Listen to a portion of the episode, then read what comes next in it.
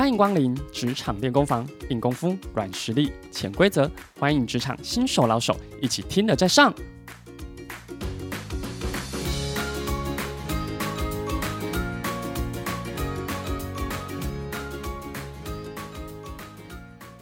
各位快乐分多金的听众朋友，大家好，我是诚挚的 Jason，欢迎加入职场练功房。各位听众朋友，我们生活中常常需要跟不同类型的人沟通，有可能是主管对员工、业务对客户、门市销售人员对来电的客人、父母对孩子等等。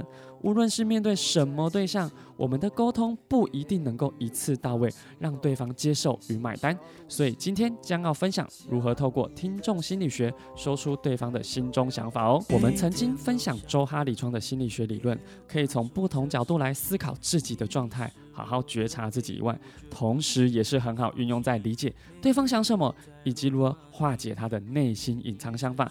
例如，老板跟员工说要升职，并且有新专案要交给他，或者是要销售一项产品给客户，如何顺利跟他说明，并且让他买单？我们从四个角度，分为四个步骤来分享哦。首先是公众我，从大家知道的事实去说明。例如要提供一项产品给对方，我们一定会说：诶，参考看看这个哦。我们已经把彼此拉到共同的目标，也就是产品上。也很明确的知道现在对话的内容是什么，但这个时候客户心中可能有没有说出口的想法，或者是他可能只看到某一个面向，心中产生犹豫了。因此，第二步的盲目我，我们可以把对方还不了解的产品特色说完整，例如，其实这项产品的功能有好多哦，以及这项产品有多少人已经购买使用它。当有越来越多特色可以去分享的时候，对方就会更清楚你的产品好在哪里。但是即使如此，对方还是可能会看到说有考量或者是价格需求而犹豫了。我们这时候来到第三步的隐藏我，要说出对方心中的想法。其实大家啊到这个阶段呢，可能会有什么想说，哇，价格可能太高。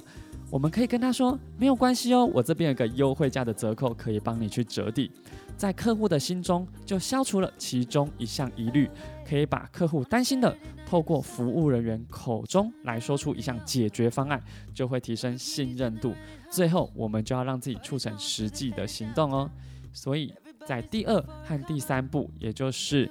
隐藏我、盲目我的阶段，这两项是可以依据对方的状态前后调整的哦。在最后一步的潜能我，也就是要告诉对方如何完成购买，以及购买之后可以如何操作，或者是我们进行协助，帮助对方解决未来可能发生的问题，以及他会更放心未来的实际操作，而且能够去促成购买。所以呢，我们把它结合起来，我们举一个例子。例如，有很多员工会希望升迁他们，但是员工有些考量，我们这时候可以对员工哦有依序的说法。Hello，Jason，诶，我们下个月会晋升你当这个 team 的主管喽。我知道你很担心自己能力可能没有这么好，无法带领大家，但是主管们都有看到你做事情很有想法，而且你上次在专案执行的时候，老板是很满意的，这件事都还没告诉你诶。所以哦，我们在主管会议才有这项升迁的决议。所以在下个月正式升职之前哦，我会带你陆陆续续认识这个 team 的带领重点，以及认识各位的伙伴，让你快速熟悉业务。下个月我们就会正式到这个办公室喽，加油哦！我们和对方所说的话要穿梭在对方的心里，让他理解事件是什么，说出心中的疑虑，并提出很好的解决方案。而且说出他还没看见的角度，最后要带他到更好的目标。运用听众心理学，就可以有更好的沟通哦。我是诚挚的 Jason。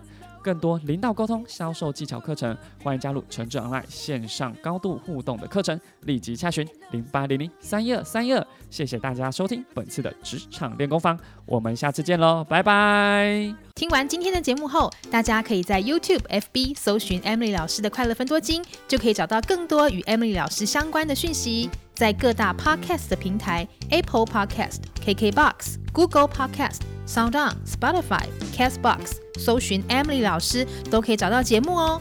欢迎大家分享，也期待收到您的留言和提问。Emily 老师的快乐分多金，我们下次见，拜拜。